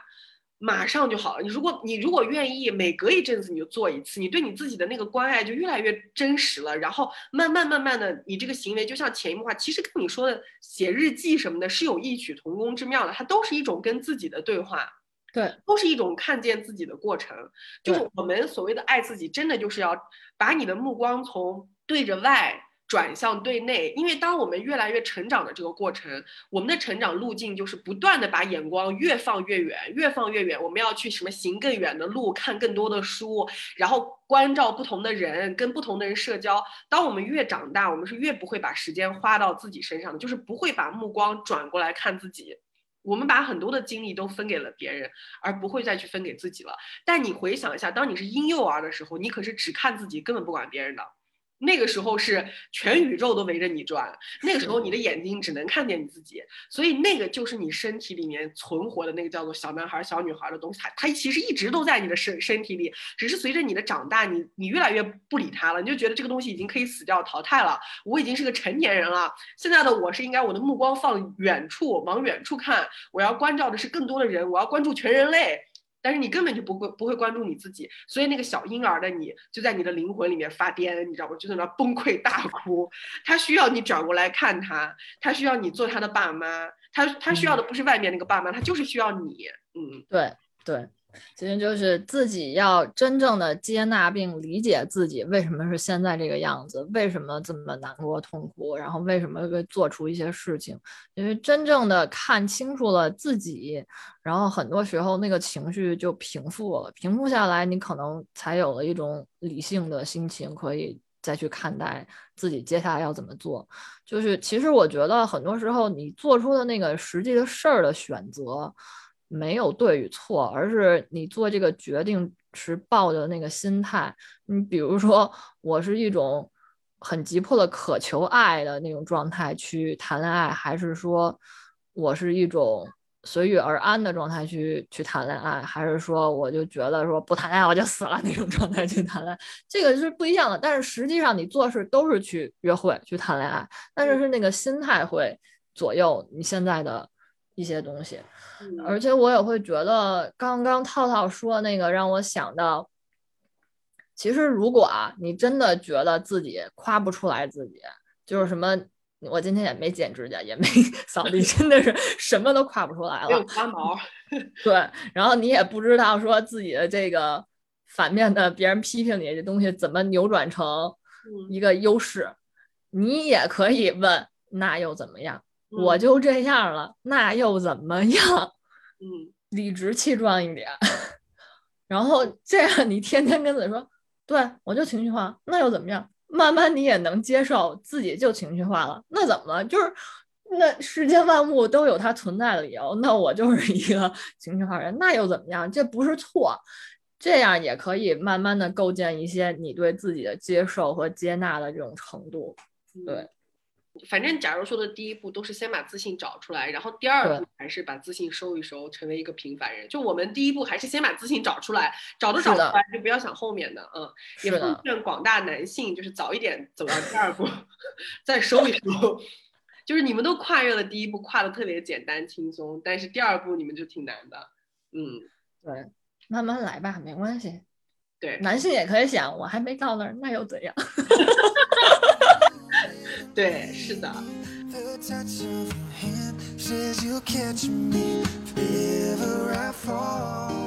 今天就是我和到套套，应该是到现在为止自己爱自己的一些技能完全释放给大家了。大家这些小 tips 释放给大家，技能你是会发光是吗？就是把一些小 tips 讲给大家听一听，嗯。